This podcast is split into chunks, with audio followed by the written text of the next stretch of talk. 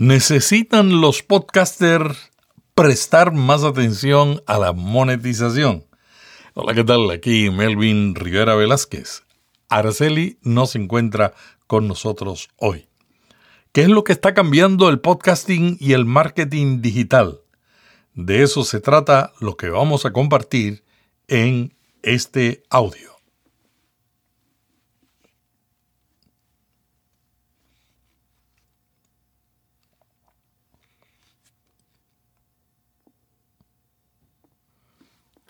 Mucha gente piensa que el podcasting ya está profesionalizándose y otros, como Eric Silver, jefe creativo de Multitud Productions, piensa que le, le falta mucho al podcasting para profesionalizarse. Silver escribió un artículo donde dice que el podcasting no se parece ni se comporta como la industria multimillonaria que es. Aunque hay excepciones, afirma, muchos de los programas medianos y grandes carecen del aparato de monetización y marketing que se encuentra en otros segmentos de la industria del entretenimiento. Cuando dice que el podcasting no actúa como una industria multimillonaria, él quiere decir que hay una barrera psicológica a la que se están enfrentando los creadores de podcasts sobre todo porque a menudo no se dan cuenta de que están dirigiendo un negocio hasta que la situación se los impone.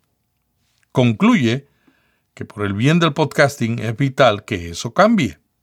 Dice él, es urgente profesionalizar el podcasting, ya que cuando los podcasters tratan su trabajo como un negocio, generar audiencias e ingresos se vuelve mucho más fácil. Bueno, y hay un anuncio muy interesante en estos días para aquellos que nos gusta dar regalos de Navidad. ¿Qué mejor que regalar una tarjeta de Navidad o gift card, como dicen alguna gente, para que comiencen un podcast?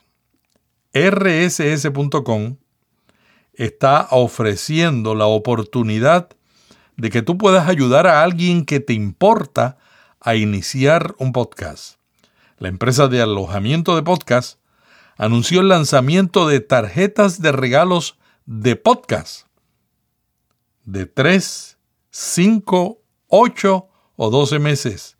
O sea que tú compras una tarjetita para que tu amigo o amiga comience un podcast y dice, mira, quiero que lo comiences y aquí te voy a dar. Estas tarjetitas son cinco meses, tres meses, ocho meses, doce meses de alojamiento. Si quieres más información, ingresa a las notas de la newsletter de Vía Podcast. Bueno, y siguen los oyentes de podcast respaldando el uso de la inteligencia artificial en el medio. ACAS ha presentado los resultados de una nueva investigación que explora el sentimiento de los oyentes de podcast semanales en Estados Unidos respecto al uso de la inteligencia artificial en este medio. Estos dijeron que apoyan que la inteligencia artificial se utilice para mejorar el sonido, ya sea eliminando el ruido de fondo o eliminando palabras innecesarias y pausas largas, un 82%. 80% dijeron traducir subtítulos a varios idiomas, es otro uso que recomendamos. 79% está de acuerdo que se use para transcribir automáticamente episodios de podcast y facilitar su búsqueda.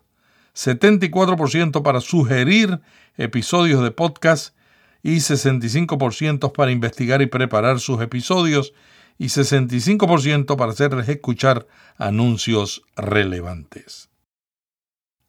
Hacer transcripción de un podcast tiene muchas ventajas y un artículo de Metro Américas afirma que si bien los podcasts ofrecen una forma conveniente e inmersiva de consumir información, no todos pueden beneficiarse. Por tanto, las transcripciones de podcast sirven como una solución valiosa para cerrar la brecha y nosotros apoyamos esto, principalmente porque las transcripciones que proporcionan versiones escritas del contenido auditivo y eso lo dice eh, el autor de este artículo, ofrecen beneficios significativos a una amplia gama de personas. Por ejemplo, aquellas con discapacidades auditivas, asegurando que no sean excluidos de discusiones e ideas valiosas. Bueno, Bien Chat está ofreciendo la opción de leer siempre en voz alta. A través de un comentario en X se dio a conocer que Microsoft está trabajando en una nueva función. La misma permitirá a los usuarios que Bing Chat siempre lee en voz alta las respuestas sin necesidad de solicitarlo manualmente cada vez. Y la información fue revelada por uno de los líderes de Microsoft. Podcast recomendado, Dimes y Billetes, un podcast de finanzas, donde se habla de dinero, inversiones y economía, todo de forma sencilla y práctica.